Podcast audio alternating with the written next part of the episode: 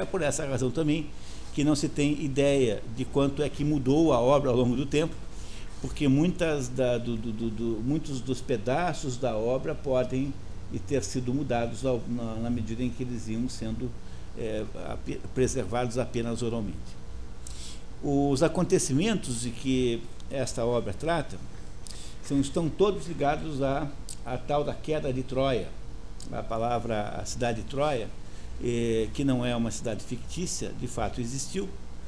E hoje acredita-se que lá pelo ano 1200 a.C. tem havido de fato uma guerra de Troia. O outro nome para Troia é Ilíada, Ilion, perdão. Tá? Ilion é o outro nome para Troia. Por isso é que esta obra que nós leremos hoje chama-se Ilíada. Esse Ilíada está associado ao nome Ilion, que é um outro nome para Troia. Tanto faz chamar Ilion quanto chamar e, e Troia, é a mesma coisa. Então, o, o que, que nós sabemos sobre essa obra? Sabemos que há 1200 a.C., portanto há 3200 anos, mais ou menos, tá?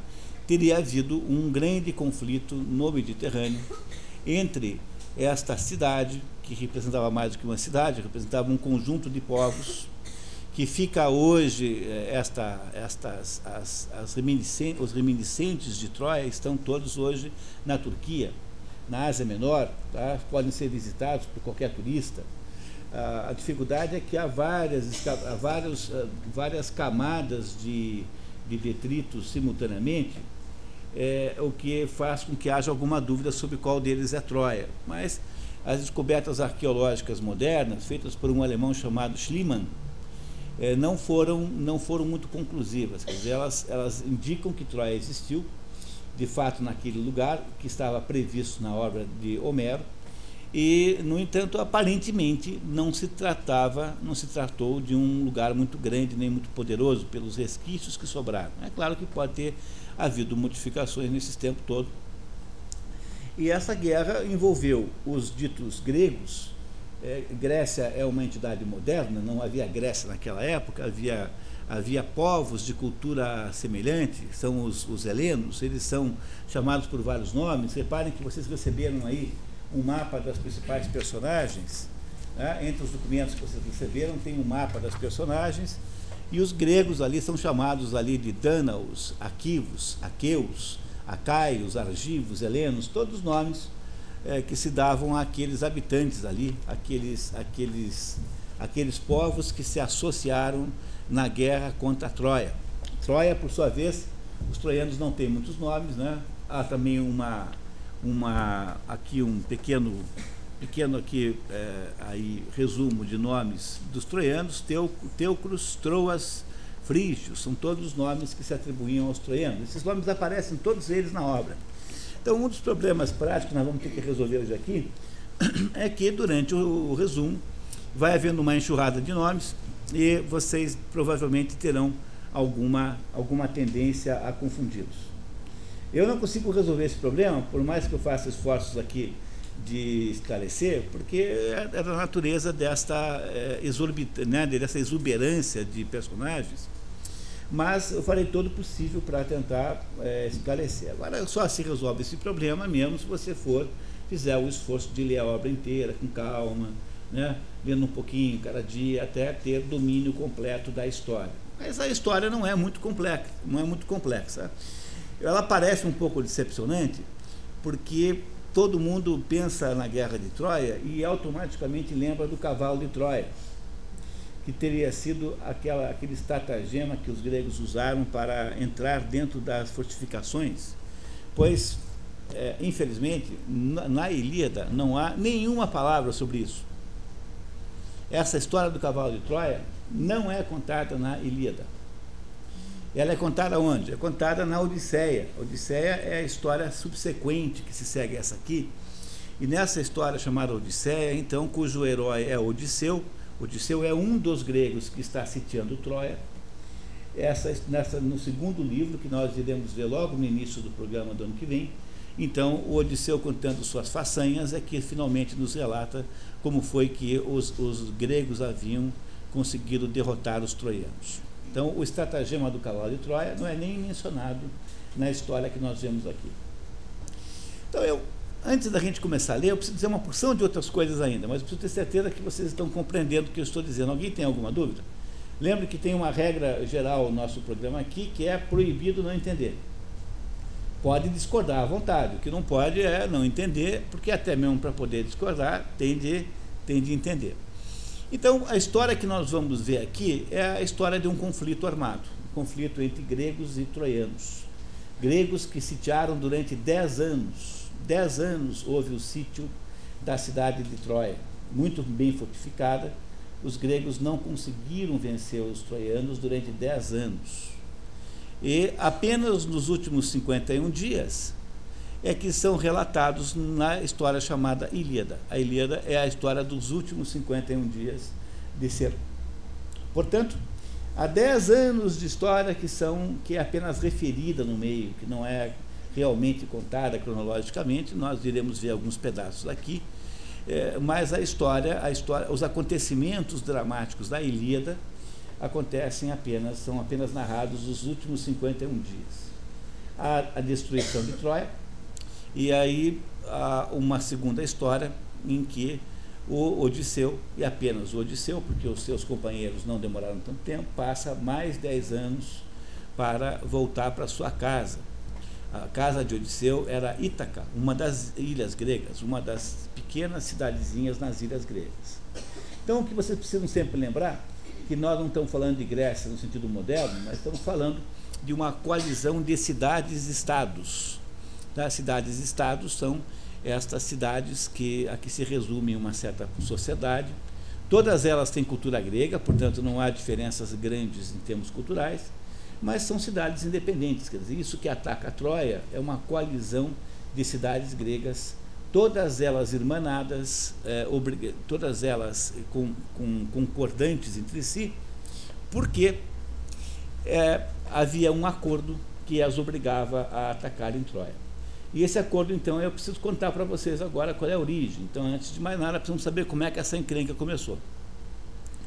Essa encrenca toda começa quando o rei e a rainha de, de Troia, o rei Príamo e a rainha Écuba, o rei Príamo e a rainha Écuba. Eu sei que vocês depois vão começar a confundir um pouquinho os nomes, não tem importância. Tá? Qualquer coisa eu explico de novo, tá? não, não se constrange. O rei Príamo e a rainha Écuba tinham 19 filhos.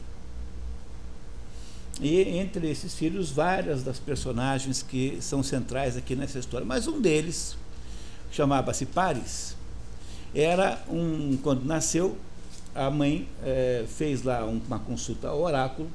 O oráculo é um sacerdote ou de modo geral uma sacerdotisa que interpreta a vontade dos deuses e essa sacerdotisa disse que aquele menino ia ser responsável pela derrota de Troia pela destruição de Troia.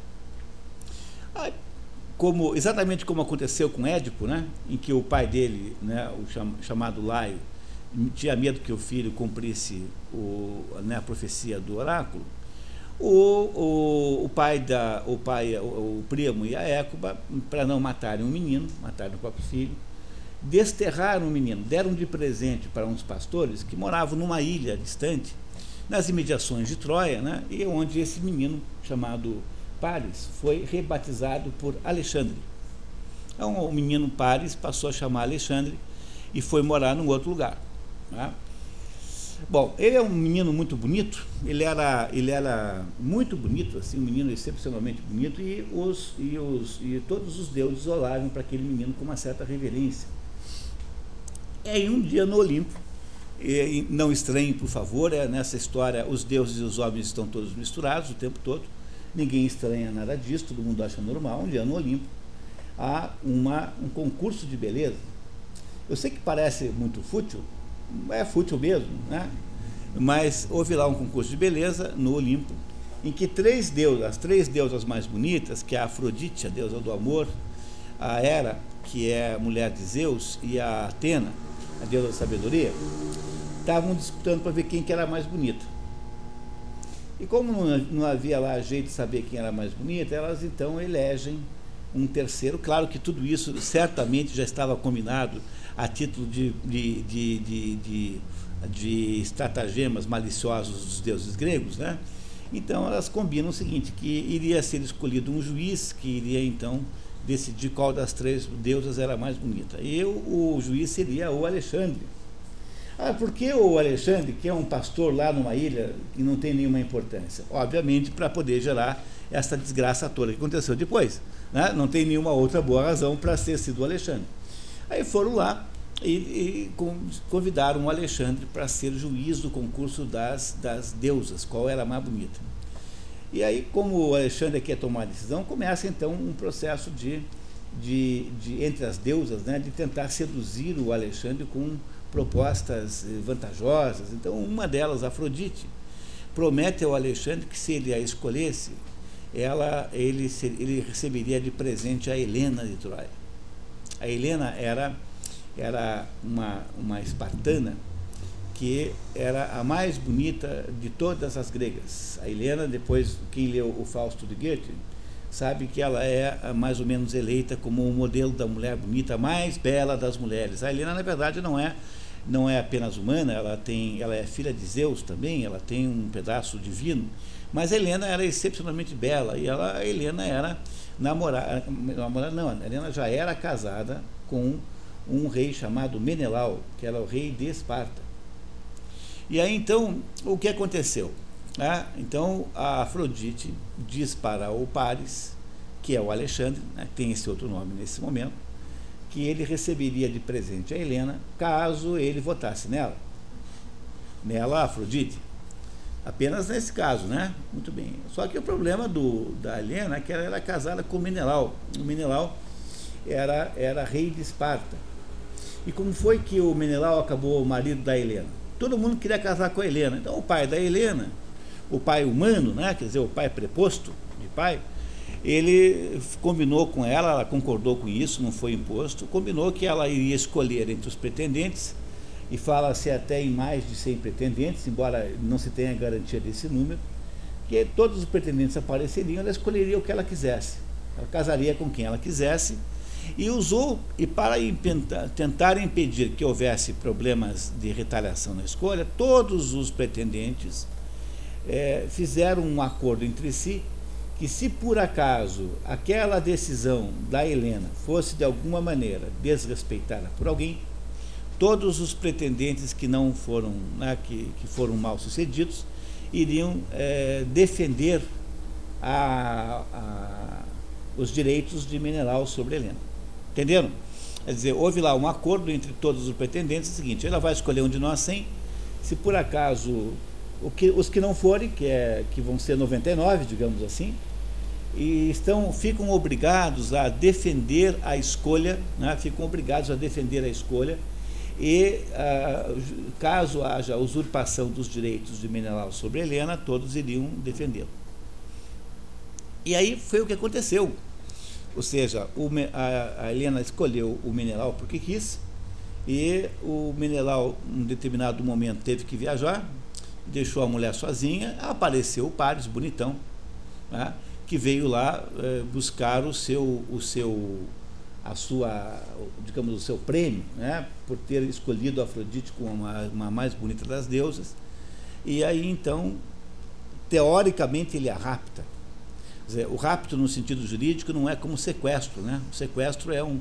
Você a, a, leva a pessoa para pedir um resgate. O rapto tem um sentido de você leva a pessoa para uh, obter favores amorosos, digamos assim. O rapto é sempre uma coisa assim associada com ou com mulheres ou com crianças. Então quem, quem pega uma criança para ter um filho não tem tá raptando a criança, entendeu? Não está sequestrando a criança. Então, a Helena teria sido sequestrada. É claro que aí há uma polêmica imensa, porque as aparências dessa história são de que a Helena fugiu com o Paris e não que ela teria sido raptada de verdade. No entanto, para fins do, da, digamos, da explicação oficial que se dá para os outros pretendentes, ela foi raptada pelo Paris e levada para Troia. E começa a se configurar então aí a tal da profecia de que o Paris seria o responsável pela destruição de Troia, porque de fato, né, aconteceu já um fato, um fato que permitia que isso acontecesse. Então, quando o Menelau se vê roubado da sua mulher, o que é que ele faz? Ele então invoca aquele acordo e todos os 99 pretendentes, cada um deles é um rei, mas por favor compreendam que reis aí são o quê? O que, que, é, que, que é uma cidadezinha grega dessas? É uma cidadezinha de nada, que tem ali 2 mil habitantes, 3 mil habitantes, que fica numa ilha. Não são reina, reinos, compreenderam? Não é nada. É são todos pequenas aglomerações urbanas ali. Então, 99 ou 100 desses, dessas cidadezinhas montam uma coalizão é, para ir a Troia buscar a Helena de volta e entregá-la ao Menelau, seu legítimo esposo, porque todos estavam obrigados a fazer isso por causa do acordo pré-nupcial, do acordo pré-escolha que haviam feito é, para disputar a mão de Helena. Estão entendendo isso, pessoal? Olha, a Helena diz a favor dela de que ela estava enfeitiçada pela deusa Afrodite e que ela não, de fato, não foi ela, a, não é, não foi ela a, a responsável pelo casamento. Ah, há uma outra personagem feminina nessa história que não aparece aqui, mas aparece na Odisseia, que é a Penélope, mulher de Odisseu. Essa fica 20 anos esperando o marido voltar, né? 10 anos que o marido vai para Troia e 10 anos que ele demora para voltar, não é isso? Então ela fica 20 anos resistindo a pretendentes à mão dela. Nossa, compreenderam? O que diz muito, fala muito em favor dos maridos modernos que no máximo ficam uma semana sem aparecer em casa. Né? Não, né? E não ficam 20 anos, como ficou o Odisseu. Né? Odisseu ou Ulisses é a mesma pessoa. Tá? Então, quando eu digo Odisseu, estou usando a forma grega, que é equivalente a Ulisses em, em, em romano em latim. Então, o que, o que há de interessante é que, enquanto a Helena é mais ou menos o protótipo da mulher infiel, a Penélope é o protótipo da mulher fiel. A Penélope ficava de noite, ela dizia assim, olha, eu não, eu não, meu marido acho que morreu mesmo, mas eu ainda não vou tomar a decisão de casar com vocês, porque eu estou fazendo aqui uma mortalha o meu sogro, então eu, eu fico tecendo essa mortalha, um dia que parar de tecer, acabar, eu escolho um. Aí de, de, noite ela desfazia o trabalho que ela fazia de dia e assim ela ficou anos e anos enrolando os pretendentes à sua mão. Então a Helena, de certo modo, é o modelo da mulher infiel, digamos assim, né, em relação a Penélope, que é o modelo da mulher fiel. Porque a Helena acabou indo embora com o Paris de Esparta, seja porque ela estava enfeitiçada pela Afrodite, seja porque ela de fato quis, né? ou seja, porque o Palles a levou na marra, o que é muito improvável, muito impossível. É, a, a, desculpa melhor aí é, que a Helena tem é que a Afrodite a enfeitiçou. A verdade é que ela foi embora para Troia com o Paris, seu novo marido, e o Menelau, que era o marido da Helena, não gostou muito da história, e o Menelau então convocou todas aquelas cidades gregas, todos os outros pretendentes, para juntos montarem uma expedição para eh, recuperar o seu direito né, sobre a Helena, que eu repito, era a mulher mais bonita que já havia existido, era assim uma mulher deslumbrantemente bonita. A expedição que, que iria resgatar Helena de Troia era, foi dirigida, né, foi dirigida pelo Agamenon. O Agamenon era irmão do Menelau. Esse Agamenon era irmão mais velho do Menelau. E esse Agamenon era casado com uma mulher chamada Clitemnestra. Agamenon casado com Clitemnestra, que é irmã de Helena. Essa Clitemnestra é irmã da Helena. Portanto, esse Agamenon é, ao mesmo tempo, né, ele é cunhado, né, da, irmão do Menelau e cunhado da, da Helena. E a mulher dele, a Clitemnestra, é casada com a irmã da, da Helena. E esse Agamenon, então, por ser o mais velho, é ele quem vai dirigir a expedição contra a Troia. Então, o Agamenon então, monta esse exército, essa, esta, monta esta frota, né, esse, esta, uh, esse, esse, esse grupo naval, né, de, são soldados embarcados, são ilhas necessariamente, e então esta frota de navios, cada um tendo lá não sei quantos eh, homens, né, ou seja, dá uma quantidade muito grande, vai dirigidos pelo Agamenon na direção de Troia, que fica é, no, olhando para o Mediterrâneo, né, fica na direção é, norte em relação a, a, aos gregos, recuperar a mulher do Menelau, irmão do Agamenon, que é o, o irmão mais velho de, Agamenon, de Menelau e é o condutor, o comandante-chefe desta excursão. Tá, estão acompanhando essa história? Tá? Se vocês quiserem, eu posso dar detalhes mais eróticos do assunto, porque assim eu acho que vocês vão guardar melhor a história. Tá? Se vocês quiserem, eu posso aqui inventar umas histórias eróticas, mesmo que não existam, eu invento aqui umas histórias eróticas deliciosas. Tá? Bom, a coisa começa já a dar muito errado no caminho. Vocês não sabem o que aconteceu. Porque o, o, essa esquadra enorme de, de, de, de gregos, em geral, né, desses reis com os seus, com seus, com seus, seus pequenos exércitos embarcados, eles chegam numa determinada localidade e uh, fundeiam, né? fundeiam, acampam lá, né? porque imagine, você tem que uh, sustentar essa gente toda, então tem que parar de vez em quando, matar umas vacas, assaltar uns pobres, uns coitados uns pastores ali, roubar as ovelhas, assim que faz, né? Mas eu, do que é composto um exército desse? É composto de, composto basicamente de mercenários. que os mercenários esperam que da guerra? Esperam, vão pelo gosto da guerra, mas sobretudo pela expectativa do saque e do estupro. Né? Quer dizer, o que é que faz um mercenário? Vai lá porque uh, irá saquear as propriedades dos vencidos, se vencer, claro, irá uh, estuprar as mulheres disponíveis. É isso que motiva o mercenário nessa época. Não é uma gente muito rude, muito, muito primitiva, e que está lá então acampada né, numa baía, esperando então é, o momento de haver, uh, haver aí ventos favoráveis para que os gregos continuem na direção de Troia. O problema é que não, que não há ventos. E aquele grupo não consegue se mexer. E como não há ventos, começa a haver uma especulação entre aquele povo de soldadesco, né, entre a soldadesca, de qual é a razão pela qual não há ventos. E se não há ventos, deve ser por alguma boa razão, porque os deuses devem estar chateados e precisam de algum sacrifício. Aí há uma consulta lá aos deuses e os deuses dizem que querem um sacrifício humano da filha de Agamenon.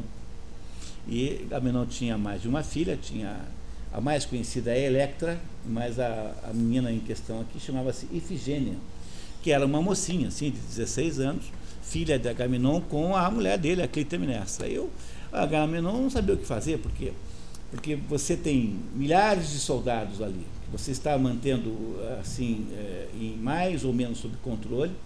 Você tem uma expedição militar que você não conseguiu fazer ainda e começa a subir uma tensão muito grande e os deuses querem que você sacrifique a sua própria filha.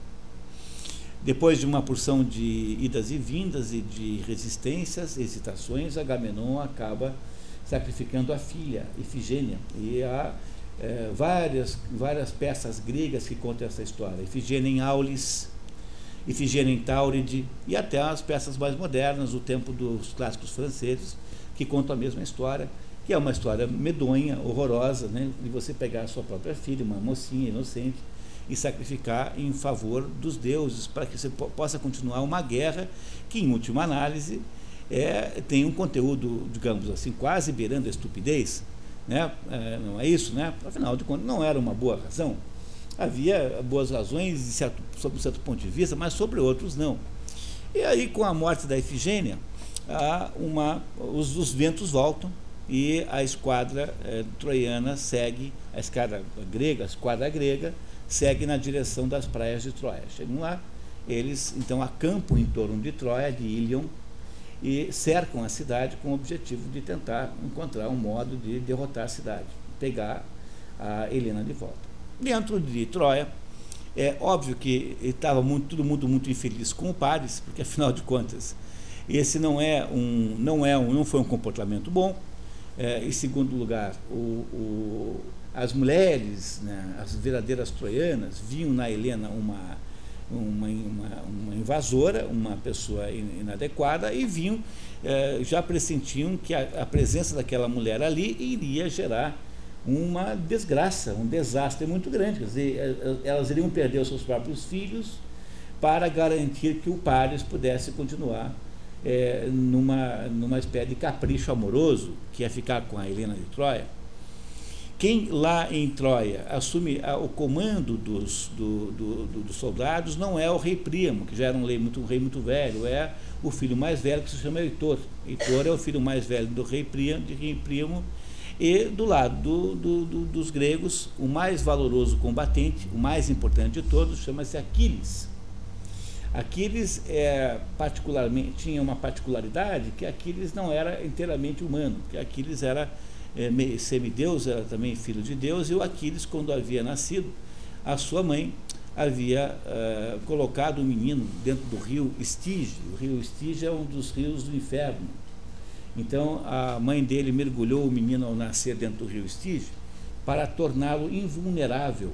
Não podia ser morto por forças humanas, exceto naquele pedaço do corpo em que ela teve que segurar o menino, que era o calcanhar, que o calcanhar, então, não tendo sido mergulhado na água, o calcanhar de Aquiles ficou, ficou, é, ficou sujeito a ser vulnerável, e, portanto, nasceu daí a expressão calcanhar de Aquiles, que é o que você se refere quando há alguma vulnerabilidade, né? calcanhar de Aquiles, não sei o que, é tal coisa. Né? Do time tal é a defesa, é o lateral direito, né? essas coisas. Então, reparem que a batalha que acontecerá nesse, ao longo desses dez anos é uma batalha em que há dois soldados maiores do que todos. Embora existam muitas, muitas personagens importantes, o, os dois soldados maiores do que todos são Aquiles, do lado dos gregos, e Heitor, do lado dos troianos. Heitor, não como diferentemente de Aquiles, é completamente humano é um sujeito que se responsabilizou pelo comando, porque tinha a obrigação por ser filho mais velho, mas ah, ele não tem nada a ver com isso, né? Quer dizer, o que, que o Heitor fez? Ele não tem nada a ver com a Helena, ele, tem, ele é casado, tem um filho, e o Heitor é um sujeito que eu, eu, eu sempre digo que é uma personagem humana extraordinária, maravilhoso, e o Heitor é um homem decentíssimo, e no entanto ele assume a defesa de Troia, o pai não tendo mais idade para tanto, e mesmo com o irmão estando errado, porque no fundo a confusão toda começa com o rápido ou, né, ou, ou fuga de Helena para Troia. Não é isso? Então vocês estão imaginando a situação? É, quando eu conto, conto para vocês a história, o jeito bom de vocês entenderem isso é vocês imaginarem um filme.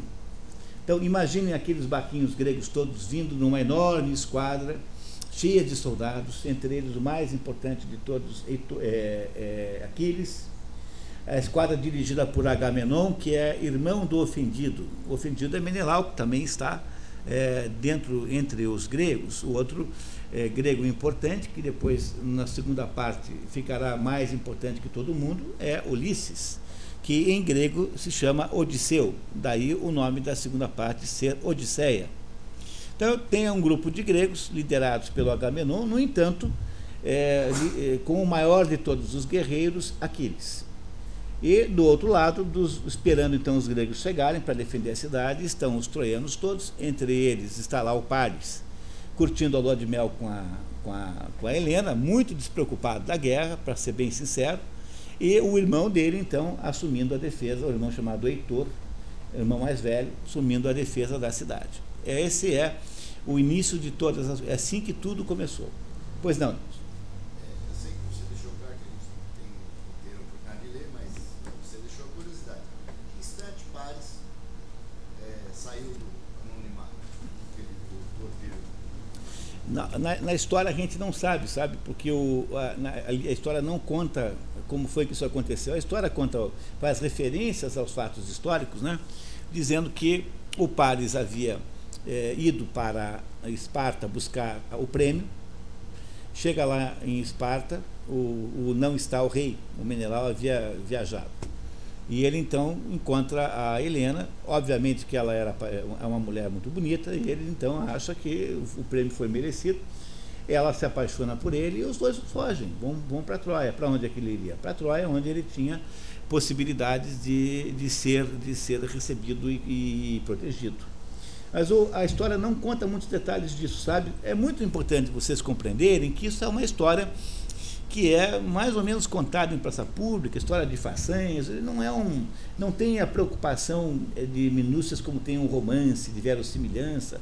Basta vocês compreenderem que aí os deuses e os humanos estão misturados o tempo todo, né? Repararam que há humanos que são meio humanos, meio deuses, há outros que são deuses, os deuses que começaram essa encrenca toda, foi a tal do concurso de qual a mais, deusa mais bonita quem começou tudo isso. Não é? Quer dizer, tudo, tudo é mais ou menos mítico aqui nesse momento, tudo está misturado.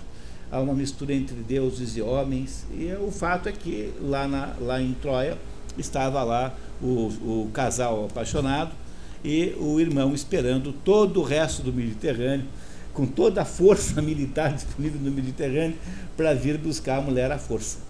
E, no entanto, o Heitor estava lá é, disponível para efetuar a defesa da cidade. Esse, esses são os fatos que ocorrem dez anos antes do que a Ilha está nos contando. Tudo isso ocorreu dez anos antes do, da história que nós vamos ler aqui de alguns, alguns trechos hoje. O autor dessa conversa chama-se Homero. Homero é uma dessas personagens míticas que ninguém sabe se de fato existiu. Então, aí ninguém sabe onde nasceu, há uma meia dúzia de cidades gregas que reivindicam ser o local de nascimento de Homero, mas Homero eh, não, não, não, não se tem nenhum dado biográfico, a não ser o fato de que Homero seria cego. A única, das, das, a única informação biográfica sobre Homero é que ele seria cego. E o que é interessante nessa característica biográfica é o seguinte: a cegueira de Homero, que não teria sido de nascença, seria atribuída ao fato de que ele insinua no livro Ilíada que a Helena havia sido infiel de propósito, ou seja, que na hora em que ele não atribui a Afrodite o, encantamento da mulher infiel, ele teria feito uma calúnia contra a Helena. A Helena, como a Helena tem vinculações no Olimpo, né, porque afinal ela é filha de Zeus, então, como vingança a, a, esta, digamos, esta calúnia que Homero teria feito contra ela, teria ficado cego. Mas isso é claro que é tão folclore que não dá para você se preocupar muito com isso. Provavelmente é apenas uma história, não tem eh, verdade nessa história. E aí então chegam lá e, e fazem se uma cidade. Né? Tem a cidade lá, a cidade de, de Troia, protegidíssima. Pelas descrições homéricas, é uma cidade extremamente bem protegida. E eles então cercam a cidade com, a, com as naus ali, é, ali afundeadas, ali numa baía, e começam a imaginar meios de é, entrar na cidade e conquistá-la os historiadores mais materialistas, né, como são a maioria deles, pega alguém como Fernando Brodel, por exemplo, obviamente que já estabeleceu a tese de que no fundo não tinha nada a ver com a Helena, que o que eles queriam mesmo era impedir o comércio troiano no Mediterrâneo, que no fundo a briga era por dinheiro. Mas a gente não precisa nem dizer para vocês isso, porque vocês certamente sabem que se não, não, alguém não disse, ainda vai acabar dizendo. Então, essas interpretações são aquelas que dominam hoje aí o mundo da historiografia e tal. Como essa história é uma história muito pouco documentada, ela ainda é mais mito do que verdade. Então não há muitos debates em torno disso, porque afinal trata-se muito mais de uma história mítica do que, do que uma, uma verdadeira história. Apesar de que um, Troia não foi mito e que houve de fato uma guerra, isso tudo aconteceu. Quando foi que aconteceu tudo isso? 1200 a.C. Quando foi que este, este poeta, Homero, teria escrito a história? Bom, também ninguém sabe bem, mas é alguma coisa entre 850 e 950, mais ou menos antes de Cristo. Isso significa que este poeta chamado Homero, se é que ele existiu, ele escreveu a história 300 ou 400 anos depois de ela ter acontecido. Ou seja, a história foi escrita com base numa, em conhecimentos que foram transmitidos oralmente durante 400 anos. Isso não é pouco, né? Quer dizer, é eh, tempo suficiente para mudar qualquer história. E essa história, então, foi, foi então compilada, porque como você não, não sabe de fato quem foi Homero, a verdade é que, durante muitos anos, uns filólogos alemães extremamente rigorosos, Aquela gente assim que é capaz de passar dois anos tentando descobrir se a A ou E que está escrito. Esses filólogos alemães, como Werner Jäger, ou Wilamowitz, etc., fizeram pesquisas tão profundas, tão profundas, ao ponto de descobrir o seguinte, que a Ilíada, na verdade, tem vários autores, não se sabe quantos, alguma coisa como três ou quatro, e que esses autores, e que alguém compilou a história, quer dizer, alguém pegou as quatro histórias separadas e e arrumou para aparecer, para dar um conjunto. Esta arrumação não é perfeita, existem momentos em que há determinadas contradições cronológicas, mas é normal também. E a Odisseia, mais do que isso, é, mais gravemente do que isso, a Odisseia teria sido escrita por uma, uma, uma dúzia de autores, também compilados. Como há uma distância de 30 anos entre a Ilíada e a Odisseia, então acredita-se que talvez nem tenha sido o mesmo Fuveto que fez. Agora, há outros filólogos que juram que o, a, as compilações são muito parecidas, de modo que é muito provável que Homero, se existiu, é, foi um compilador de histórias que já existiam e que fez a compilação no primeiro, no primeiro trabalho, na Ilíada, e depois compilou a segunda na mesma base da Ilíada. Tentou fazer uma, um trabalho parecido num caso ou de outro. Se não foi Homero que fez isso, foi alguém que tentou parecer que era Homero. Né? Nunca saberemos isso. Também, a essa altura do campeonato, não tem a menor importância, porque, no fundo, essas histórias não tinham nenhum interesse autoral, quer dizer, elas não eram feitas para se ter uma autoria, eram feitas por outras razões que depois eu conto para vocês quando for a hora do debate. Até agora vocês estão compreendendo isso? Até agora parece minimamente claro o que eu estou descrevendo aqui? Ninguém tem dúvidas? Os gregos ficam dez anos sitiando Troia, não conseguem derrotar Troia. E uh, a história aqui que nós vamos ver começa quando o Aquiles, que era o mais bravo, o mais importante, o mais nobre dos guerreiros gregos, e quando eu falo grego, lembrem que estou sempre uh, falando errado, né? É, mas apenas por uma questão de facilidade, né? não é isso? Né? Gregos e troianos. No fundo, os gregos não eram gregos no sentido moderno da palavra. O Aquiles briga com Agamenon, porque numa daquelas incursões militares que eles fazem ali em volta de, de Troia, né? porque veja, ficar 10 anos um exército ali parado, você tem que ficar 10 anos saqueando todo mundo, né? Não é assim que faz? Como é que você faz? Você vai lá, mata cinco bois, dali a, a uma semana mata mais cinco, dali uma semana mata outros cinco, aí aproveita lá, fica com a mulher dos, do, do, dos pastores, é uma, uma, uma vida absolutamente é, é, grosseira, né? E o, numa dessas é, incursões aí de saque, os gregos é, fazem, tomam como presa uma moça chamada Briseida, que era uma, uma escrava, transformaram em escrava. E a Briseida era do Aquiles. Mas a Briseida era muito bonita e o Agamenon, usando as suas prerrogativas de chefe da expedição, diz que não, que a Briseida é dele. O Aquiles fica furioso e decide ir embora. Né? O Aquiles decide ir embora. O Aquiles não quer mais lutar na guerra de Troia. Porque ficou indignado com aquela, com aquela atitude, falou que não ficava mais lá e foi embora. Ele já tinha vindo para a guerra de Troia meio a contragosto, porque a mãe dele tinha recebido também uma profecia que dizia que o filho dela ou teria uma morte gloriosa ou iria ter uma, uma longa vida e uma velhice medíocre. E como ela estava mais interessada num filho que durasse muito e, e, e que continuasse, não né, um filho medíocre, mas um filho longevo, ela resolveu é, esconder o Aquiles num harém. Havia lá um, um mandou para um lá um para um um parente lá, para um conhecido, que botou o menino junto com as moças, escondido no harém.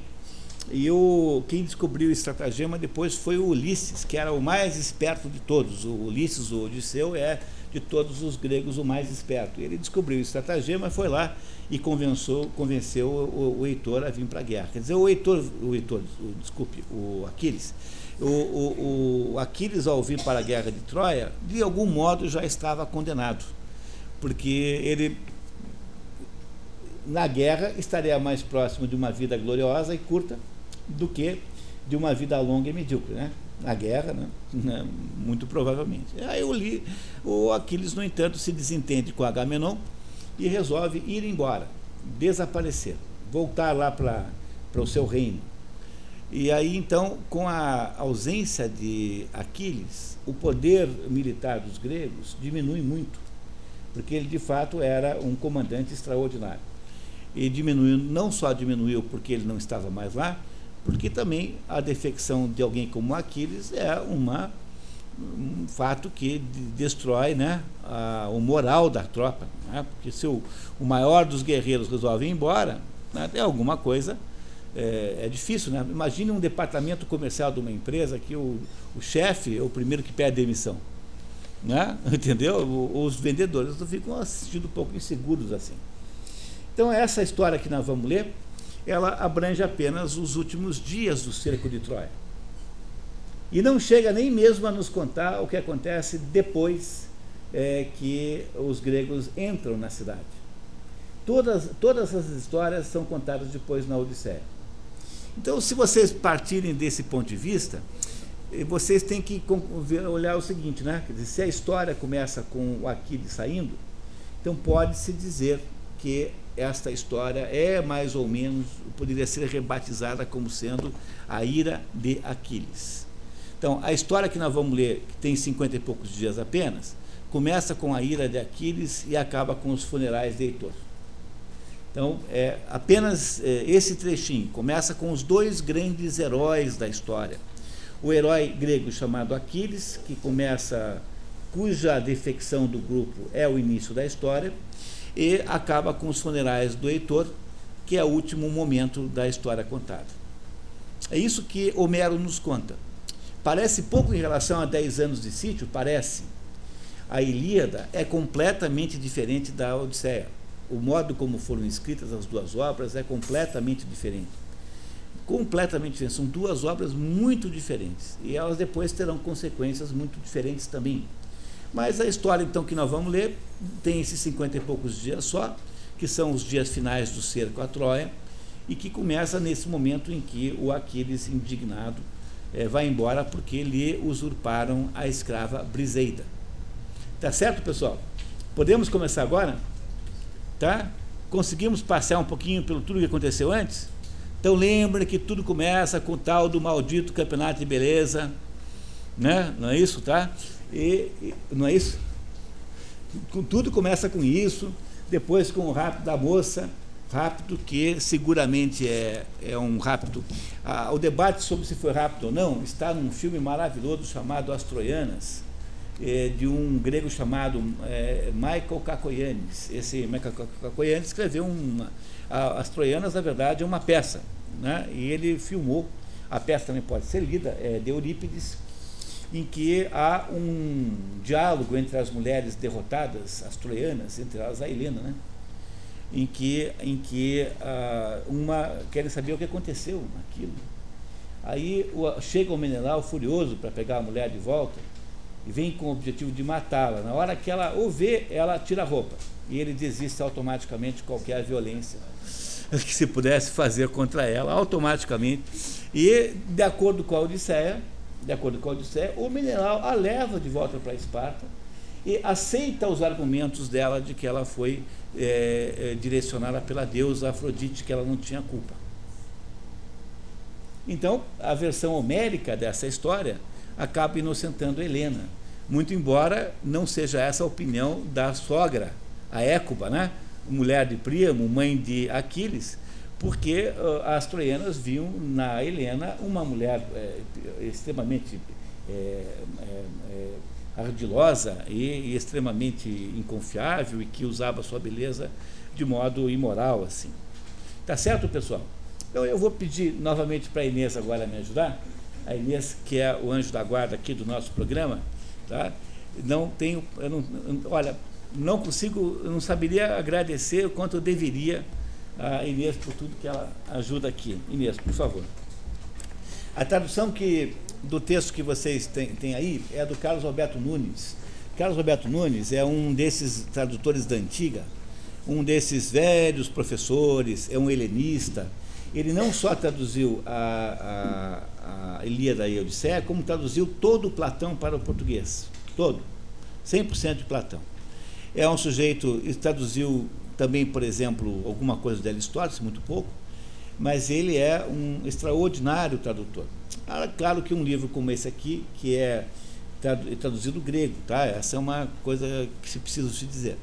Como é, como se trata de um livro muito antigo, então é claro que o português que ele usa, sobretudo porque ele tem de fazer as rimas, né? Porque o livro é todo rimado, às vezes nos parecerá um pouco fora de moda.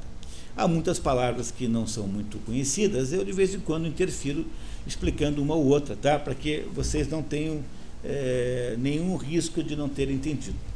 Então eu vou ler aqui aquela introdução, se vocês permitirem, Então, Ilíada de Homero. Os acontecimentos narrados na Ilíada cobrem apenas 51 dias durante os, o nono ano do cerco de uma coalizão de cidades gregas ao reino de Troia.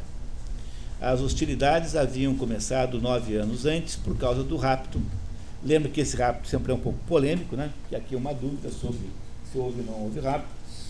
Houve o rapto é, por Paris, um dos filhos dos reis de Troia, Primo e Écuba, da bela Helena, mulher de Menelau, rei de Esparta, agora um dos generais comandando as forças gregas. O maior de todos os generais é irmão dele, que é o Agamenon. Depois, quando o Agamenon volta para casa, descobre, diferentemente do Ulisses, que a mulher dele, a, a Clitemnestra, havia casado com outro fulano chamado Egisto. E o Egisto e a mulher matam o Agamenon o Agamenon tem, tem dois filhos, tem Orestes e tem a Electra, que a Efigênia, aquela outra, morreu, lembra? A mulher, na verdade, mata o marido porque ela já estava muito chateada com aquele negócio da morte da Efigênia. Essa que é a verdade, ela já estava muito mal, muito mal com o marido desde então. E aí, então, o Orestes eh, faz a vingança do, do pai, eh, e, a, e a peça que conta isso são três são três é, peças é, do, do Sófocles, chamada Orestia, que, é, que são consideradas as mais perfeitas peças de teatro já é, feitas no mundo. A trilogia Orestia, que conta os acontecimentos na volta do Agamenon. Então, Agamenon era irmão do Menelau e é o principal comandante dos gregos. É isso? A expressão Ilíada é derivada de Ilion, nome da cidade central do reino de Troia, dirigido por Príamo, na prática, usa-se Ilion ou Troia indiferentemente. O poema épico, o mais célebre do dito ciclo troiano, teria sido composto por Homero, vate misterioso de que a tradição diz ter sido cego. Então, vocês estão confiantes para começar? Nós não vamos poder ler todo o resumo, não vamos ter tempo, mas vamos ler aí as partes principais. Tá certo? Alguma dúvida? Está muito, é, muito abstrato isso? ou parece assim tão real quanto a novela de ontem à noite? Tá? Muito bem. Alguém tem alguma dúvida? Não tem, não tem constrangimento. Perguntem, por favor. Podemos começar? Eu queria que vocês não deixassem de entender tudo. Então vamos lá. Então vamos lá. O, o texto é contado em verso, né? como se fosse um cantor.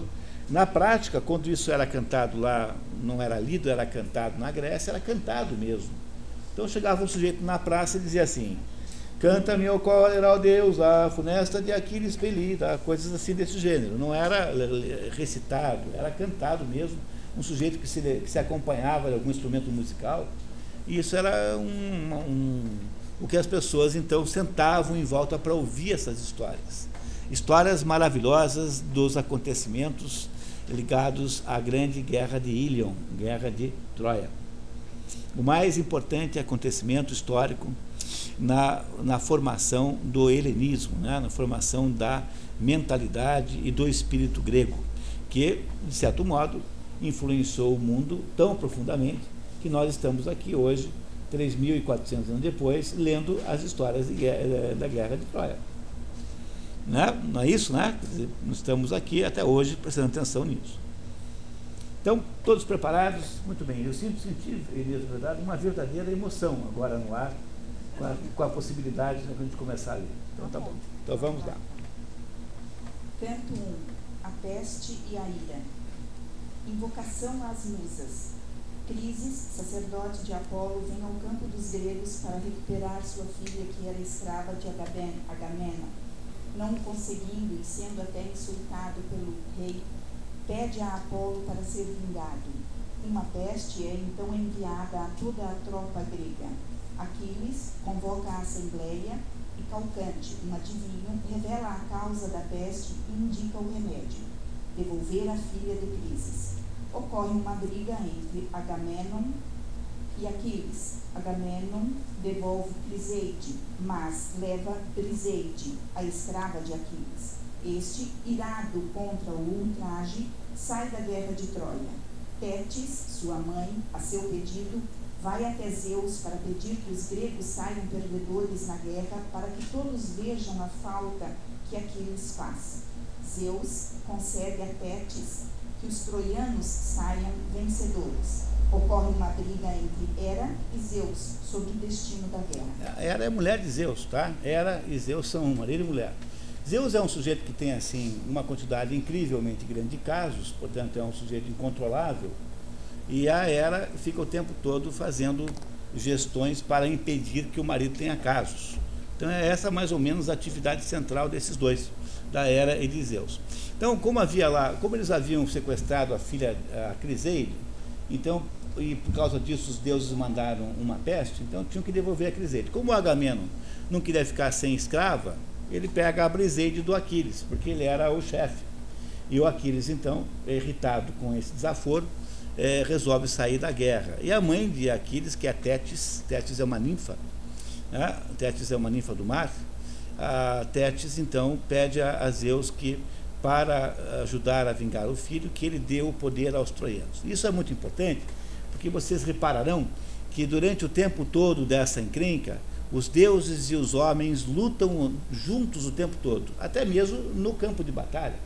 De repente tem lá uma batalha e tem lá um deus, um Zeus dando espadadas no, no, no, no outro lado.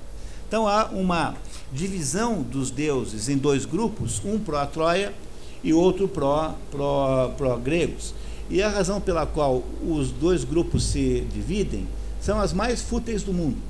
Entendeu? É assim, o, o Netuno, que é o Netuno é o rei do, do, dos mares. Né? Só para vocês terem uma pequena ideia, os três deuses mais importantes são Hades, que habita o, subter, o subterrâneo, Hades é o rei do inferno. Né? Há o deus dos mares, que se chama Posido, Poseidon ou Netuno. É, Netuno é como os romanos chamam o Poseidon ou Posido. Posido é como tradutora que usa, que parece ser o mais certo mesmo e os, os céus são dominados por Zeus. Então esses três são irmãos. São irmãos e têm, em princípio, a mesma, o mesmo nível de hierarquia. Zeus nos céus, é, Posido nos mares e Hades no subsolo. A terra, a superfície da terra é dividida igualmente entre os três. Então, esses três deuses aí são os que mandam mais. Eles são irmãos, mas os Zeus tem uma predominância maior, porque Zeus está no alto, né? Então Zeus acaba mandando mais que os outros dois. Mas eles são irmãos e vivem então irritados, porque Zeus é um pouco prepotente. Reparem que o, o, não há nenhuma semelhança entre esses deuses gregos e o nosso Deus cristão, por exemplo. Porque o nosso Deus cristão é, é visto por nós como sendo um sujeito bom, um sujeito onipotente. E esses deuses aqui não só fazem misérias o tempo todo, como são, são capazes de fazer qualquer coisa que você possa julgar imoral por um ser humano, como é, vivem em conspirações uns contra os outros, de modo que o seu poder é sempre um poder limitado e precário. Mesmo o poder de Zeus é um poder precário. Deus não tem plenos poderes. Tanto é que o, o Prometeu acorrentado, que nós já vimos aqui rapidamente em um determinado momento, é, é capaz de fazer chantagens enormes com Zeus, porque ele sabe coisas que Zeus não sabe. É, então é isso que é preciso compreender, que os deuses gregos são uns pilantras, malandros, estelionatários, vigaristas, safados, né? são, são mais ou menos como os seres humanos. Eles, não, eles também fazem coisas muito boas. é, muito parecido. Hoje Brasília está um pouco abaixo já disso. Né? Então, acho que não estou de bom. Se estiver de bom humor, eu até compararia com Brasília. Mas o, o que eu queria que vocês compreendessem é que os deuses metem-se na briga o tempo todo. E as, por razões as mais fúteis que vocês possam imaginar. Então vocês verão isso. Então agora começa sempre que tem em itálico, é, é cópia do, da tradução do Carlos Alberto Nunes. Então vamos ver agora o um pequeno pedacinho, que é bem como começa a Ilíada. A primeira frase é essa. Cante-me a cólera, ó deusa, funesta de Aquiles Pelida. Quem é Pelida? Pelida é o nome do Aquiles, porque o pai dele o pai de Aquiles. Uh, Aquiles é filha de uma ninfa chamada Tétis com Zeus, mas como Zeus fazia isso também, né? Ficava tendo filhos com todo mundo, filhos com outras deusas, então esses filhos são deuses, e filhos com as mulheres mortais. E esses filhos não são deuses. E entre só que quando Zeus tem filho com mulheres mortais, ele inventa um pai postiço para não ficar chato. Então, o pai postiço de Aquiles chama-se Peleu. E os gregos, então, o chamam de Pelida porque é filho de Peleu. É uma maneira de fazer o patronímico, né? Pelida é filho de Peleu. Então, de modo geral, os, mesmo quando alguém é filho de Zeus, tem um pai que é um pai assim de aluguel, um pai postiço na terra. Alguém que assume a responsabilidade de criar a criança. Né? Tá certo? Então, Inês, por favor, vamos lá. Canta minha cólera, ó deusa, funesta de Aquiles pelida, causa que foi dos arquivos sofrerem trabalho sem conta e de baixarem para o Hades as almas de heróis numerosos e esclarecidos, ficando eles próprios aos cães atirados e como pasto das aves. Então, a, a fúria de Aquiles é a causa da morte de muitos gregos. Né? Tá? É isso que ele está dizendo, né? Porque o Aquiles se retirando da luta de, permitiu que os gregos fossem mortos. Cumpriu-se de Zeus o desígnio desde o princípio em que os dois, em discórdia, ficaram cindidos, o de Atreu, filho, senhor de guerreiros, e Aquiles, divino. Qual dentre os deuses eternos foi causa de que eles brigassem? O que de Zeus e de Leto nasceu, que como o rei agastado, peste lançou destruidora no exército? O povo morria por ter o atrida Agam Agamenon e Crises, primeiro, ultrajado o sacerdote. O, o Agamenon chama-se Atrida porque o pai dele chama-se Atreu. Então, o Agamenon é o Atrida. Então, o Agamenon, ele está explicando a briga entre o Agamenon e o Aquiles, tá? É isso que ele está fazendo aqui. Este viera até as céleres naus dos arquivos, súplice a filha reaver Infinito resgate trazia, tendo nas mãos as insígnias de Apolo, frecheiro infalível no cetro de ouro enroladas. Implora aos arquivos presentes, sem exceção, mas mormente aos atridas, que povos conduzem. É, aí é só o Agamenon e o Menelau. Por que, que o velhinho vem buscar a filha? Porque o velhinho é sacerdote do templo de Apolo. Então o, o, o Apolo é Deus. Então o velhinho falou assim: Olha, vocês, por favor, devolvam a minha filha, a, a Criseides. Como esse pessoal não está querendo fazer exceção, dizem que não. O que, que ele faz? Ele vai lá para o templo, reclama para Apolo, dizendo: Olha só a desgraça que fizeram comigo o desaforo. E Apolo manda uma peste para dizimar os gregos. E essa peste só é resolvida quando finalmente devolvem a Criseides para o pai. E aí, então, porque o Agamenon não queria ficar sem mulher, é que ele pega a Briseides, que era a mulher do Aquiles, para ele. E é por isso que o Aquiles resolve de deixar as forças gregas. Filhos de Atreu, e vós outros, aquívios de grevas bem feitas, deem-vos os deuses do Olimpo poder de destruir as muralhas da alta cidade de Príamo e, após, retomardes a casa a minha filha cedei-me, aceitando o resgate condigno, e a Febo Apolo, nascido de Zeus, reverentes mostrados. Mostrem-se referentes a Apolo, porque atendendo ao seu sacerdote, que é ele, vocês estarão fazendo uma homenagem a Febo Apolo, que é o nome de Apolo. Então, é desse jeito que é contada a história. Esse jeito é maravilhoso.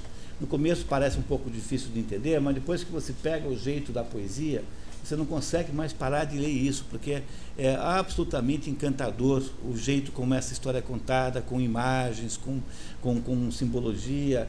Ah, o único problema, no primeiro momento, é que a gente não domina esses nomes. Esse é o problema desses livros muito antigos. Porque até o século XIII, XIV, todo mundo sabia quem é Atreu, quem é Apolo. Ninguém, hoje, você para encontrar alguém que saiba mitologia, olha, é, assim jovem, eu só conheço o Mateus, que é um menino que estuda, que estuda mitologia assim com fervor. Mas é muito raro encontrar uma, um jovem que tenha ideia de quem seja, por exemplo, Era, Palas Ató. Isso tudo saiu meio da moda. Você tirou essas criaturas, essas personagens da, do imaginário coletivo e colocou o, a Sandy Júnior, o Tiririca, Flávio Cavalcante, essas coisas. Tá? Entendeu? O, aquele do relógio, né? o Luciano Huck. Então é um pouco difícil de entender, porque às vezes. Imagine que vocês conhecessem essas personagens, vocês leriam isso aqui com o pé nas costas. Então demora um pouquinho, eu vou tentando aqui ajudar a gente não perder de vista a estrutura da história, tá? Você não entendeu, por favor, me interrompa que eu explico de novo. Eu adoro explicar coisas, eu sou professor como a tia Cleusa, os professores adoram explicar coisas. Tem nada pior para um professor ele perguntar, alguém não tem uma pergunta e ninguém perguntar nada. É horrível. É uma sensação assim de vazio existencial enorme, assim, como se houvesse um buraco que abrisse debaixo dos seus pés. Não faço isso comigo. Tá? Muito bem, então vamos, vamos lá então. Canto 2. Canto 2. Sonho, teste e beócia, ou o catálogo das naus. Zeus persiste na sua promessa a Tétis e envia um sonho enganoso a Agamenon de que este conquistaria Troia. Agamenon faz um teste com seus homens e os manda voltar para casa. Atena, enviada por Hera, inspira Odisseu a incitar os homens de um Nestor para que eles se preparem para a batalha enumeração das naus e chefes dos gregos e dos troianos. Então, muito bem. Então, essa, essa parte aqui não é tão importante, mas nós vamos lê-la mesmo assim, para vocês continuarem pegando o pé da linguagem. É, o, o, os, os, gregos não sabem agora, sem o Aquiles, o que fazem. Então, uma das possibilidades era desistir. Né? Desistir e ir embora para casa. Todos estavam lá 10 anos já, né? quase 10 anos se tinha na cidade. Todo mundo 10 anos sem ver a família, é, deixaram mulheres, deixaram o seu reino, quer dizer, o que teria acontecido né, nesse meio tempo? Você não sabe. Então há uma natural é, cogitação de se desistir daquele empreendimento e ir embora para casa. Então o que acontece aí é que há uma, uma cogitação de que isso pudesse acontecer e o, o Homero aqui nos ajuda a descrever um pouco melhor como é que as pessoas lá se sentiam em relação a essa possibilidade. Então vamos lá. Todos os redes a limpam e as naus dos estepes libertam. Sobe ao céu alto o alarido dos que para casa voltavam. Isso é apenas um teste, tá? Eu não vou votar de verdade, mas fizeram que iam votar para casa. Tá? Todo mundo para, feliz. E para a pátria talvez retomassem, pesar do destino, se para a Atena divina era, ao fim, não tivesse falado. Palas Atena indomável, donzela de Zeus poderoso, é então possível que fujam dessa arte os guerreiros argivos no dorso extenso do mar para a terra dos pais extremosa? Olha que bacana, hein? Olha que bonito, hein? Palas Atena indomável, é, é, era a mulher de Zeus falando com a Palas Atena. Palas Atena, ou Atena é a deusa da sabedoria, é a deusa que protege é, Atenas. Atenas chama Atenas por causa de Palas Atena. A deusa não chama Atenas, mas a cidade chama Atenas. Então a protetora de Palas Atena é Atena. E ela então, a Hera está dizendo, está vendo lá embaixo do Olimpo, está vendo os gregos começarem a levantar acampamento, né? Assim, pô, será que esse pessoal vai, vai, vai fugir? E aí então, o que que faz o, o que que faz a Palas Atena, a Hera? A Hera e a Palas Atena decidem então de impedir aquela fuga, porque afinal estava tão boa aquela diversão, como é que eles iam abandonar aquela farra tão cedo? Né? Vamos ver se dá certo. Vamos, continuamos. E deixarão que troianos e Príamo tanto enaltecem a argiva Helena, por quem tantos homens ativos morreram longe da pátria, jogados nas vastas planícies de Troia. Vamos, dirige-te aos homens acaios, vestidos de bronze, e com palavras afáveis procura detê-los a todos não consentindo que lancem ao mar os navios simétricos. Está vendo? Simétrico aparece muito. Navio simétrico significa navios proporcionados. Isso é poesia pura. Navios bem construídos, bonitos. Há uma, por exemplo, uma regra de engenharia de aviação que diz que o avião, para ser bom, tem de ser necessariamente bonito. Avião que é bom, necessariamente é um avião bonito. A beleza estética do avião é prova da sua beleza de engenharia, digamos assim. Então, essas duas aí que estavam se divertindo com a briga, não querem que os gregos vão embora. Então, vão tentar impedir. Então, a Atena desce e vai se vestir de soldado, vai lá arrumar alguma encrenca para continuar a briga. Os deuses e os humanos estão o tempo todo aqui se misturando nessa história. A de olhos glaucos, Atena, ao conselho, sem mais, lhe obedece. Célere baixa, passando por cima dos cumes do Olimpo Rapidamente chegou aos navios acaios velozes. Quedo encontrou a Odisseu, que de Zeus tinha o sendo elevado. nem levemente ele havia tocado em sua nave coberta de cor escura, que dor excruciante lhe o peito angustiava, a de olhos glaucos, Atena, lhe foi deste modo dizendo, Filho de Laertes, de origem divina, Odisseu engenhoso, é então possível que todos fujais para a pátria querida, precipitando-vos cegos nas trevas providas de remos? Nas naves. Tá Nas trevas, hein? naves, Não, naves, nas né? naves providas de remos? Então, a Atena de olhos glaucos, por que, que ela tem olhos glaucos? Ela tem li- olhos cinzas. Glauco é cinza. Né? Glaucoma, né? lembra da doença glaucoma? Ah, O glauco é cinza. Então é um cinza é, claro e a Atena é chamada assim o tempo todo. Ela se veste de soldado, ela é uma guerreira, ela é implacável, ela é uma mulher agressiva ah, e ela é o símbolo da sabedoria. E a Atena, então, desce fantasiada de soldado e chega para o Odisseu, que é Ulisses, que é um, aí nesse momento aqui na Ilíada, ele é só mais um general grego, mas ele não é. Ele é rei de Ítaca, né? É um dos pretendentes. Na verdade, eu acho que é. Eu acho que também era pretendente, sim. Ele casa com a Penélope depois de ter perdido o concurso lá para marido da, da Helena. E eu, Ulisses, então, que é de todos considerado o mais espertalhão, Ulisses é uma espécie de espertinho, assim.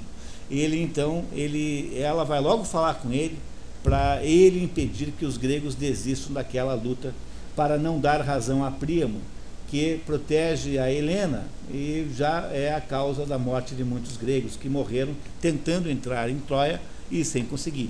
Nesse momento, Troia leva vantagem, claramente, quer dizer, no final do, do décimo ano, Troia está vencendo a guerra. Troia levou vantagem, está resistindo. É? Continuamos, por favor. E deixareis que troianos e Príamo tanto enaltecem, a argiva Helena, por terem tantos homens argivos morreram longe da pátria, jogados nas vastas planícies de Troia? É muito comum nesse texto o seguinte, a repetição, tá? Então é assim, quer ver? Funciona assim. Então eu disse para o Toninho que eh, era importante que o contrato fosse fechado no dia 15, sem falta. Aí Toninho eh, foi ao, ao escritório dele, tendo em vista o fato de que o contrato tinha que ser fechado no dia 15 sem falta, Toninho então fechou o contrato no dia 15 sem falta.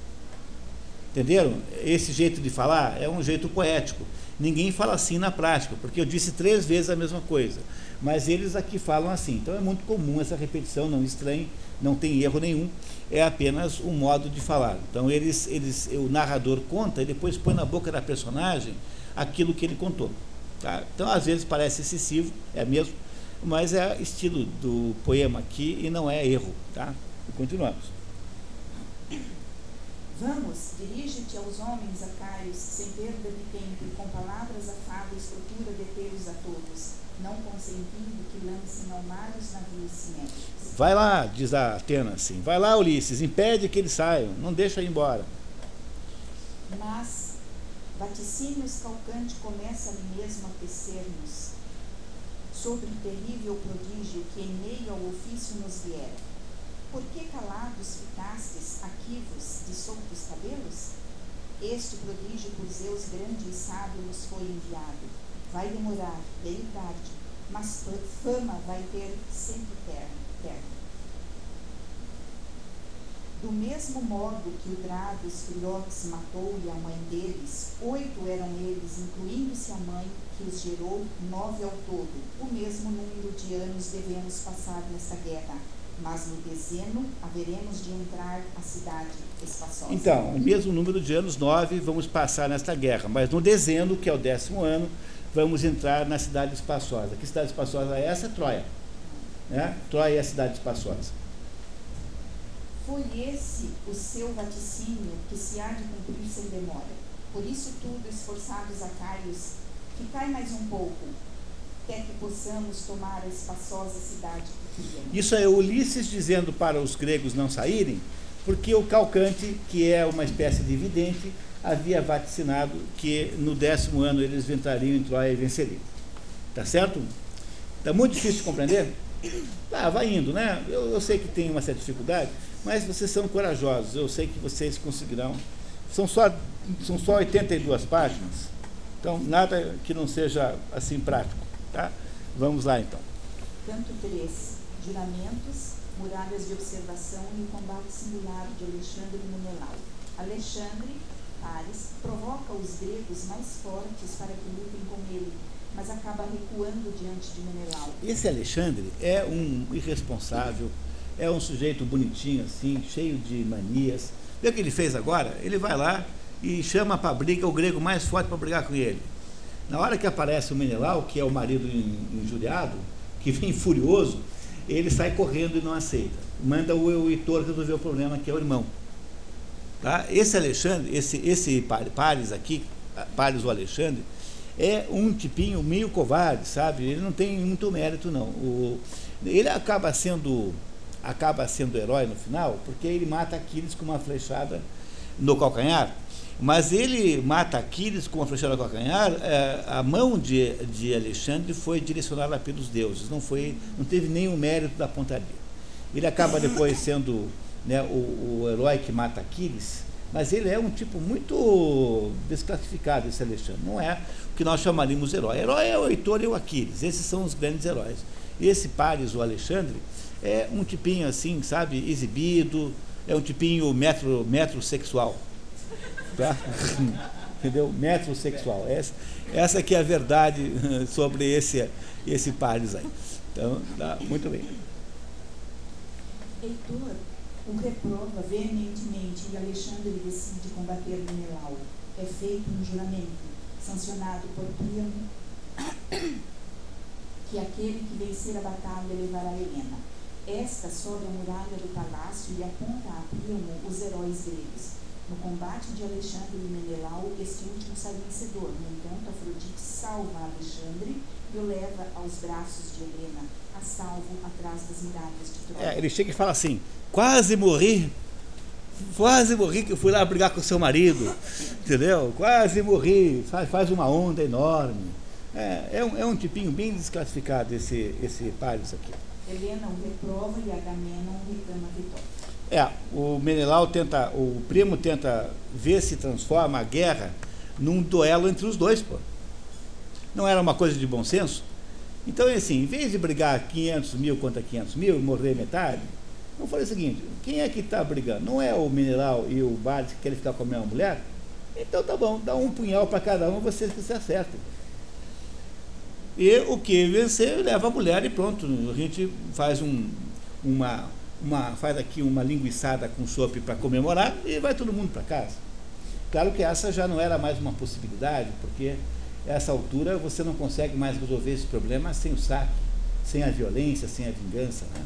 Mas é o que o Menelau, o que o primo tenta fazer, ele tenta transformar o assunto num assunto particular entre a dupla. Né? Vamos ver se ele dá certo.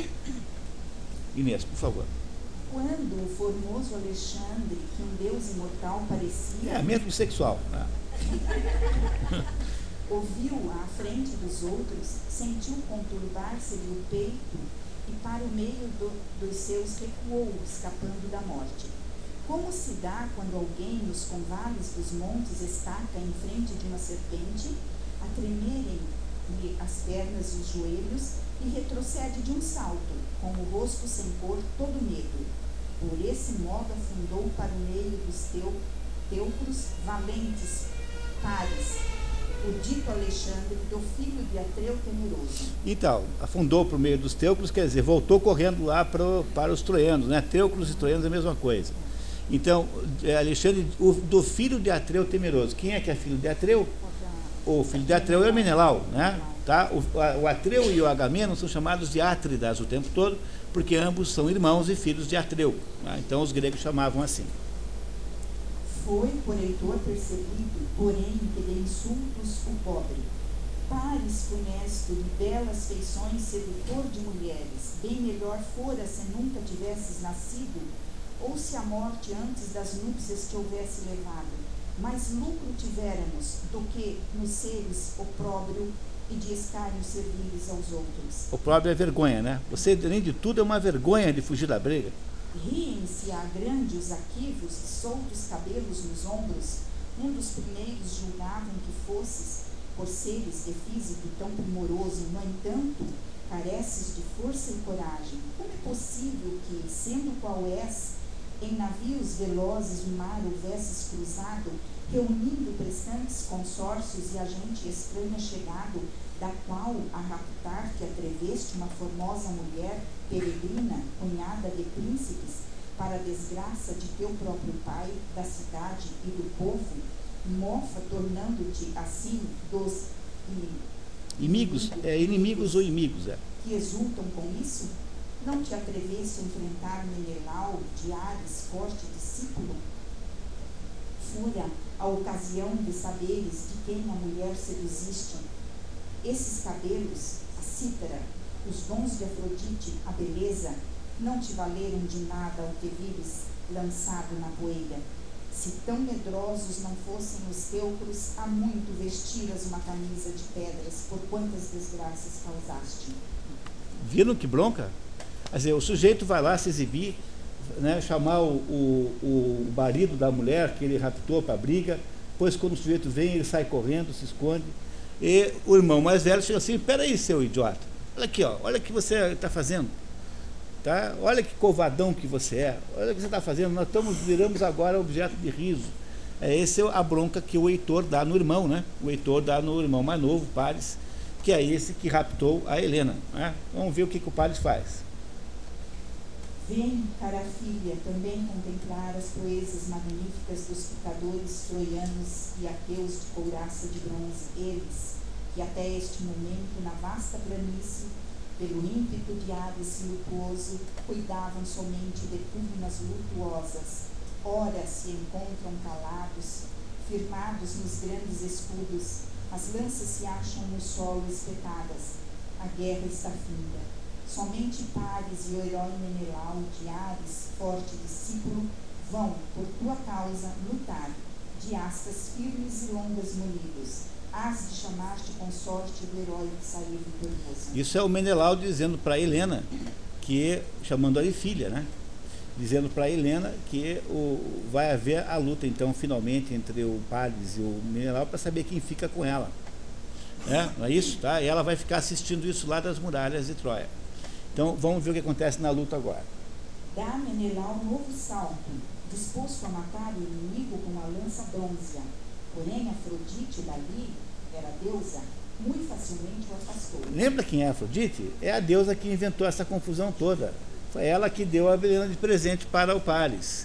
Então o que, que faz a Afrodite? Ela fica ali no meio dos humanos, é, fazendo o quê? Manipulando o resultado da briga. Os deuses ficam fazendo isso o tempo todo. Né? Então a Afrodite impede que o Menelau mate o Paris. O, o Paris, como passava o tempo todo no, no cabeleireiro e no negócio de, de arrumando a unha, então ele não tinha a habilidade de guerra que tinha, obviamente, o outro, que era um general de verdade, né? E o Paris era só um fulano assim, é, né, enjoadinho tal. Né? Muito bem. Podem. Eu, eu, dou a impressão de ter alguma implicância com ele, não? Não, eu dou a impressão. Não, tem, não. Então está bem. Continuamos então. Em espessa neblina envolvendo-o, foi colocá-lo no tálamo odoro de enfeites ornado. Passa a chamar logo Helena. Encontrou-a realmente num quarto da torre excelsa, rodeada por muitas mulheres troianas.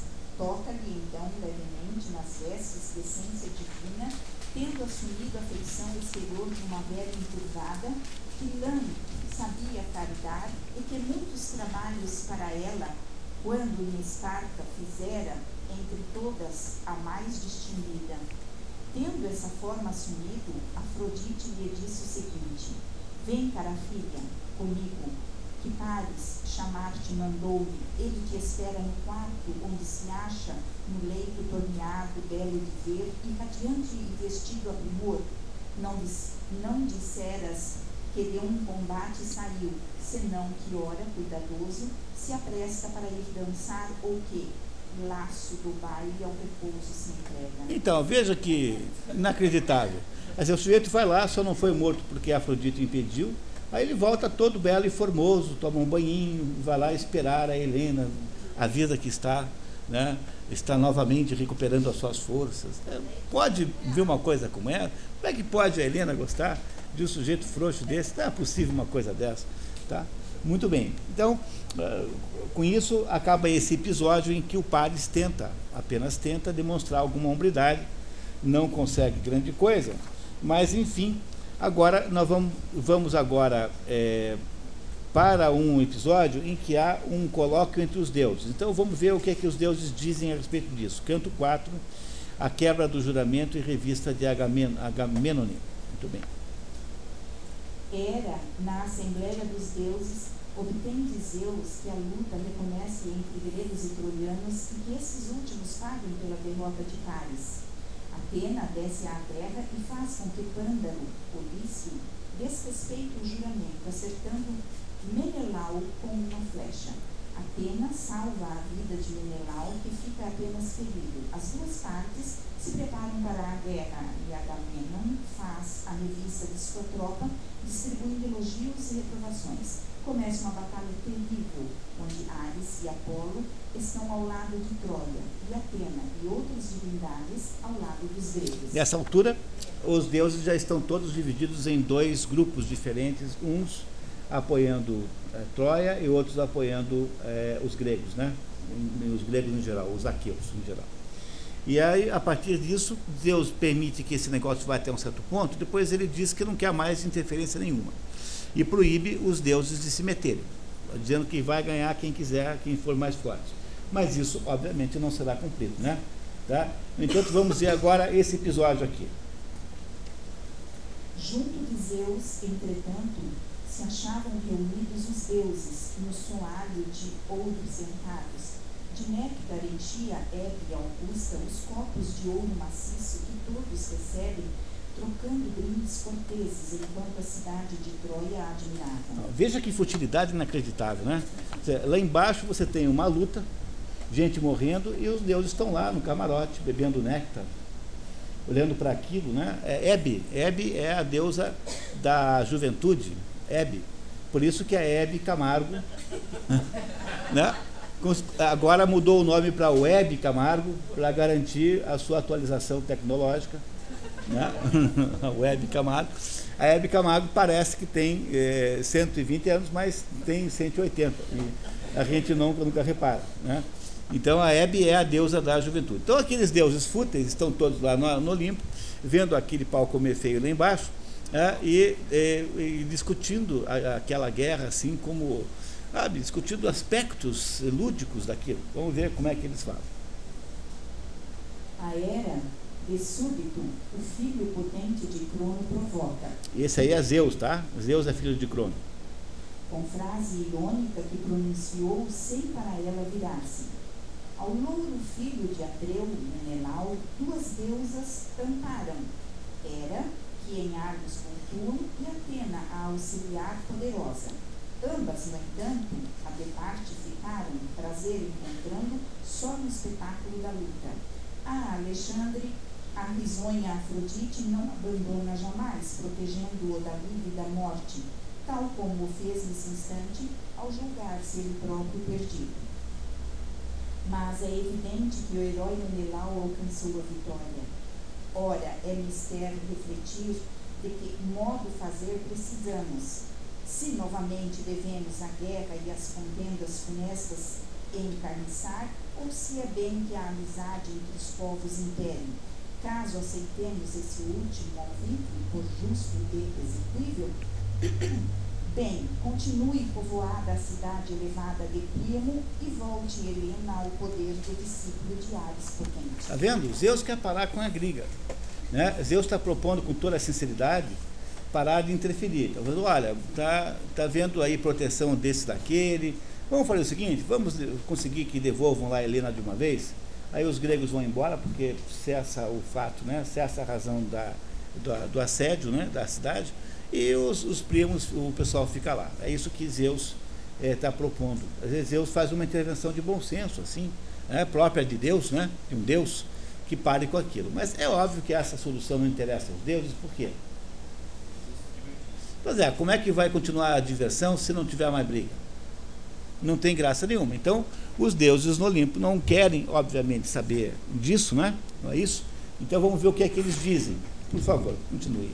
Palas Atena, entretanto, nas filas do Teucros, dos teucros penetra sob a figura do forte lanceiro Antenórida Laódoco, com a intenção de achar Pândaro, Olício de formas divinas, foi encontrar em verdade, de pé, o notável guerreiro, filho do forte Licaone, junto das filas dos lícios, que, com escudos possantes das margens do Eseco, o seguiram. Pândaro, herói prudentíssimo, queres ouvir meu conselho? Essa, é a, essa aí é Atenas disfarçada de soldado, tá? Fazendo uma intriga lá para impedir que a guerra pare. Chega-se bem para perto e lhe diz as palavras aladas. Atrever-te-ás, porventura, a atirar uma seta ligeira em Menelau? Glória excelsa obterás o favor dos troianos, mas, sobretudo, do príncipe Paris, o divo Alexandre. Dele, em primeiro lugar, obtiveras magníficos brindes, se visse o filho de Atreu, Menelau, de Ares, forte discípulo, por tua seta domado, subir para a triste fogueira. Vamos, dispara uma seta no herói valoroso, e a Febo Apolo, o notável archeiro, é, nascido na Lícia, uma hecatombe promete de ovelhas de menos de um ano, quando estiveres de novo nos mundos sagrados de Zédon. O que, que ela faz? Ela faz uma intriga, faz lá uma provocação para um daqueles soldados, interromper a tal da. Havia uma paz, quer dizer, havia uma espécie de trégua, e ela então precisa criar um fato novo para recomeçar a briga, porque sem briga, qual é a graça que tem essa história? Então, é, nós paramos esse capítulo aí e vamos para o capítulo, para o próximo canto. Cantos é o nome como o, são chamados na poesia épica os capítulos. Então ninguém fala em capítulo, fala em canto. Então você tem cantos nos Lusíadas, tem canto no, na Odisseia, tem canto na Ilíada, tem canto em todas as, as poesias épicas, é, épicas de sempre. Os cantos, canto é o, o, a descrição dos acontecimentos, né? E aí eu acho que nós estamos aí eh, praticamente na hora da nossa paradinha. Talvez a gente pudesse, né, ainda não, daqui a cinco minutos, tá certo? Então, vamos, podemos ler o canto 5 enquanto isso, tá? Por favor, Inês. Os feitos heróicos de Diomedes, Aristia de Diomedes. Aristia significa é, heroísmo. Aristia, Aristos, de onde vem a aristocracia. Aristo é o ótimo. Então, o, os aristocratas seriam, por exemplo, a aristocracia seria o governo dos melhores. Esse é o sentido de aristocracia. No mundo moderno, Aristos passa a ter um sentido de aristocracia econômica, completamente pervertido, o sentido moderno, mas para o mundo antigo, Aristos é mais ou menos a, a regra que conduz a vida de um homem notável. Você é obrigado a produzir fatos notáveis, coisas importantes. Do, os fatos mais importantes de um grego são os seus aristos. Então, a aristia de Diomedes, Diomedes é um dos mais importantes, uma das mais importantes personagens entre os gregos. Né? O Diomedes é um sujeito de grande importância e vão ser nos contados aqui agora pelo poeta Homero. Então, por favor. Atena convence Ares a abandonar a guerra aos homens e, assim, os gregos sobrepujam os troianos. Diomedes, ferido por Pândalo e protegido por Palas Atenas, sobressai ainda mais, ainda mais. Lutando com Pândalo e Enéas, mata o primeiro, quase mata o segundo, que é salvo por Afrodite. No entanto, Diomedes fere a própria Afrodite. Apolo cura Enéas e Ares volta ao combate, reanimando os troianos. Os gregos começam a perder e Hera e Atena os ajudam. Diomedes, ajudado por Atena, fere o próprio Ares, que vai ao Olimpo reclamar com Zeus da, da ousadia de Diomedes. Muito bem, então vocês veem aí que está todo mundo misturado, os deuses com os, os deuses com os humanos. E a parte mais importante desse canto é quando Ares vai lá reclamar com, com Zeus que ele foi ferido. Ares é Deus, é um dos deuses. Ele vai lá reclamar que acabou levando, sobrando para ele também. Esse pedaço está é, ali, é, se você olhar ali, no, no, no a, a, na linha número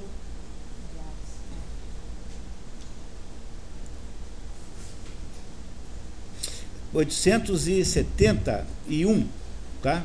Por favor. Então vamos ler da linha 871 à frente. Rompe depois em Quixumes. Quem?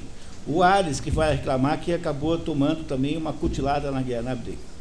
Rompe depois em queixumes, dizendo as palavras aladas. Indignação não ter causa, Zeus Pai, assistir tanto abuso? Por comprazer os mortais, nós, os eternos, estamos sujeitos a indescritíveis tormentos que a mútua discórdia nos causa. De tudo a culpa tens tu, pois geraste uma filha funesta e destituída de senso, a quem ímpias ações só comprazem. Todos os deuses eternos que moram no Olimpo vastíssimo, te obedecemos de grado e acatamos submissos tuas ordens. A ela, somente, nenhuma censura ou castigo incomoda, se é que não serves, se é que não serves de estímulo à peste por ti concebida. Neste momento acabou de excitar contra os deuses eternos. A esse insensato Diomedes, que vem de Tideu valoroso, primeiramente, achegando-se a Cípria, feriu-a no corpo. No carpo, no, No punho, carpo. no punho, né? É. A Cípria quem é? É Afrodite, porque Afrodite teria nascido em Chipre, portanto chama-se Cípria. Logo depois contra mim se atirou, qual se fosse um demônio. Se não me houvessem livrado meus rápidos pés, certamente por muito tempo ficaria a sofrer entre as rimas de mortos, ou vivo embora, sem ânimo, aos golpes da lança de bronze. Pois é, o Ares, um deus reclamando para Zeus. Assim, olha aqui, Zeus, você, entre as besteiras que você fez, foi ter inventado essa, essa Atena, porque é a Atena que está gerando essa confusão toda. É ela quem está querendo que os gregos ganhem a guerra e está lá, então, fazendo escaramuças para continuar a briga. E nessa confusão toda, ele levou uma cutelada lá e foi reclamar com Zeus. Pô, você não tem vergonha? Mas que coisa! Porque para atender essa briga de humanos, nós aqui, deuses, que devíamos estar aqui tomando champanhe, entendeu? Temos que ir lá, né, levamos esses desaforos para casa. Que barbaridade! E aí, o, apenas como era caso nos dizer, que ne- ne- nessa história não há muita diferença entre o que acontece com os deuses e os humanos, a não ser o fato de que os primeiros são imortais e os segundos não. E agora há um dos momentos mais bonitos e comoventes da história, maravilhoso, porque o, o Heitor é casado com Andrômaca. Eles têm um filho pequeno. E é o Heitor, então, que é o inocente, porque ele é apenas o filho mais velho, está defendendo a cidade contra todos os gregos, tem uma conversa com a mulher, que é Andrômaca, que é uma mulher magnífica, extraordinária, que depois é uma das três troianas. Tá? Ela acaba sendo levada como escrava embora depois, depois da destruição de Troia. E ela, ela, a Écuba e a Helena são as três troianas da peça, que depois dá origem a esse filme que eu mencionei a vocês. E é uma, um momento comovente de, de delicadeza entre marido e mulher e de sinceridade, lindíssimo. Você, Seis. vamos lá, por favor, O canto encontro 6. de Heitor com Andrômaca. O exército troiano começa a se curvar diante das forças gregas. Heitor vai, pelo conselho de Helena, pedir à sua mãe que invoque a proteção de Atena para que ela retire Diomedes da guerra. Heleno é outro irmão do Heitor, é irmão de é irmão gêmeo com Cassandra. Cassandra é irmã de Heitor, irmã de Paris irmã de Heleno. Heleno e Cassandra eram dois, são dois, são dois irmãos gêmeos belíssimos. Os dois, um casal de menino, de menino e menina, belíssimos, e eles eram tão, tão bonitos que Apolo, que era um deus é, assim ligado a, um, é, assim, levemente pedófilo, né? Então Apolo resolve, é, Apolo resolve ficar, né, ter lá um romance com os dois. E para convencer Cassandra a ceder, ele promete a Cassandra o dom da profecia. Então Cassandra, é, porque Apolo lhe deu esse dom, a Cassandra sempre sabe tudo que vai acontecer no futuro. Então ela, ela, ela, ela prevê que Troia será destruída pelo estratagema do cavalo. Ela sempre fala o futuro, tal como acontecerá. No entanto, como na hora da retribuição ela não retribuiu aos favores de Apolo, porque ela tinha o desejo de permanecer virgem a vida inteira, então Apolo, não podendo tirar os dons da profecia, tira dela os dons da credibilidade, de modo que Cassandra sempre diz o que vai acontecer no futuro, mas ninguém, ninguém acredita. E então ela prevê bem como vai ser o fim, mas ninguém dá bola para ela. Esse Heleno irmão de Cassandra. Aí isso, eu estou dizendo para vocês isso apenas para vocês saberem que a, as figuras mitológicas gregas, como por exemplo a Cassandra, que é, a Cassandra é humana, né? mas ela está dentro do esquema mitológico, não são objetos, não são, não são é, entidades para você analisar. Ao contrário, nós somos analisados por elas. Então, o que, que é a Cassandra?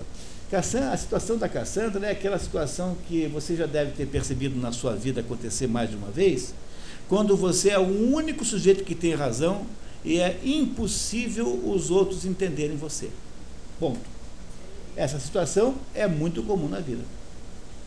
Então, o que o, o, o, o, mito de Cassandra quer nos contar é que, às vezes, apesar de você ter razão, você está completamente sozinho nesse mundo. Por mais que seja óbvia a razão que você tem, isso é absolutamente inútil porque ninguém acredita em você mesmo assim. E essa ideia está no mito de Cassandra, que é irmã do Heitor, não é isso? Tá? E que vai no. Vamos contar então aqui rapidamente, já terminamos o canto número 6. Então, por favor, Inês. Diomedes encontra-se com o alto e reconhecem que são descendentes de famílias amigas. Os heróis trocam armas. As mulheres troianas seguem em procissão até o templo de Palas Atena. Heitor exorta Pares a retornar ao combate e procura então sua esposa Andrômaca e a encontra perto das portas céias. Então vamos, pra, vamos agora para a linha 441, que é quando então o, o, o Heitor está prevendo, né? o Heitor prevê que vai haver a morte de todo mundo, que todos os troianos serão mortos, e isso inclui ele. E a partir da morte dele, Heitor, a família dele ficará então desprotegida. Quer dizer, a, a Andrômaca pode contar com uma é, ser transformada em escrava de, dos gregos, o filho possivelmente seria morto, né, porque o procedimento normal era matar os filhos homens para impedir a vingança. Então o Heitor vai contar para a mulher isso agora. Então imaginem a situação, né? Você dirigindo uma cidade sitiada por causa de uma guerra que você não provocou, motivada por uma bobagem que o seu irmão, é, do seu irmão é, nojentinho organizou, né? Tá? seu irmão chatinho organizou, né? exibidinho, né? e você tem que contar para sua mulher que o futuro de todo mundo ali é muito triste. É o que ele vai contar agora no verso 441. Tudo isso, esposa, também me preocupa, mas quanto à vergonha dos outros homens e assim das troianas de péplos compridos. Túnica, péplos é túnica. Eu sentiria ser infame fugisse as pelejas cruentas isso meu peito proíbe, ensinando-me a ser valoroso e a combater sempre à frente dos fortes guerreiros de Troia, para amor lustre da glória paterna e de meu próprio nome. O coração claramente mo diz e a razão mo confirma. Dia virá em que Troia sagrada será destruída, bem como o Príamo e o povo do velho monarca danceiro. Menos, porém, me acabrunha o destino que aos teucros espera, ou mesmo o Hécate, ou a sorte que a Príamo está reservada, e a meus irmãos numerosos, que, embora valentes, na poeira hão de jogados ficar, sob os golpes de inimigos ferozes, que imaginaste arrastada por um desses duros arquivos de vestes bronzes, em prantos, sem nada dos dias felizes as ordens de outra mulher as de, em Argos, tecer belos panos, ou te verás obrigada a trazer de imperéia ou receita, água, bem contra a vontade, agravada por doestos pesados. E porventura, dirá quem te vir humilhada chorando, eis aí a esposa de Heitor, o guerreiro mais forte e galhardo, quando, ao redor das muralhas de Troia, incessante era a luta, isso dirão, aumenta, aumentando-te a dor de não teres esposo, o homem capaz de livrar-te dos dias do vil cativeiro. É preferível que a terra fecunda meu corpo recubra, a ter de ouvir-te os lamentos aos seres levada de rastros. Coisa mais triste, né? Comovente, né? A declaração de impotência de um guerreiro que sabe que vai perder que não só porque já estava profetizado, mas porque ele sabe que vai perder e vai deixar a mulher à mercê do. A mulher não será morta, porque a mulher terá um valor de escravidão. Né? E o filho, então, do qual você não tem a menor ideia, quer dizer, a, a, um, um, guerreiro que pode, no máximo, entregar a vida, coisa que ele está disposto a fazer. Né? O Heitor está disposto a entregar a vida. E esse momento é um dos momentos mais tristes e comoventes da história. Mas para a gente não chorarmos aqui, então a gente toma um café é confortador e voltamos daqui a 15 minutos. Que tal? Tá? Voltamos lá. Está muito bom. É difícil o texto para quem nunca ouviu, né? Porque eu. Pois é, eu, não tem muito o que fazer. A Odisseia eu. É, eu transformei tudo em. A Odisseia eu transformei tudo. Está gostando, Matheus? Tá? É, a Odisseia eu transformei tudo em narrativa linear. E pus de vez em quando alguma coisa. Porque é, é, é difícil de ler esse negócio. Eu gostei. O Dante leu muito a Ilíada, não leu? Com certeza. Sabe por quê? É, olha só. Não, não, vem cá. No, no, no círculo 8, ele cita os fósseis. E um dos fósseis é veste pesada, veste de chumbo, veste de bronze. Então ele leu Elida. Como não? Muito. Mas com certeza absoluta leu. Então, porque tudo que ele cita lá está aqui. Eu li Elida É, umas, o- li umas três vezes. Mas o Dante com certeza leu mais que eu. É, o, o, o Dante é, deve saber quase de cor esse Você vai negócio. ver que a Divina Comédia, o senhor vai ver, não, o senhor sabe. Daqui a 15 dias nós vamos fazer a Divina Comédia. Então, eu sei, mas a Divina Comédia está toda baseada nisso aí. Meu Deus do céu. Que bacana, né? Que interessante, né? O Que bom, né? leitura é jogar o irmão e a, e a mulher lá e sair e pedir perdão, não é? É, é o, que a, mãe- é o que a Écoba queria fazer. Falou assim, por que não pega essa piranha dessa Helena, joga pelo, pelo, pelo, pela, por cima do muro, pros gregos e pronto. É, joga, joga o filho também, já que aconteceu de desgraça. Bebezinho, ele vai morre ou morre? O, Ulisses, o Odisseu é que tem essa ideia estúpida de dizer assim, olha, nós pra. Porque ele não queria que o menino crescesse e fosse vingar o pai, né? É isso que ele não queria. Mas ele daí eh, resolve, inventa lá que tem que sacrificar alguém, um deus, não sei das quantas, e joga o guri lá de cima do, do alto da muralha. E, ne- e nesse, no filme As Troianas, isso não mostra. Parece, Parece coitada da, Troianas? coitada da Andrômaca, indo, indo lá, porque a Cassandra ficou meio louca. Tá? Então a Cassandra fica meio louca. É, depois ninguém respeita ela.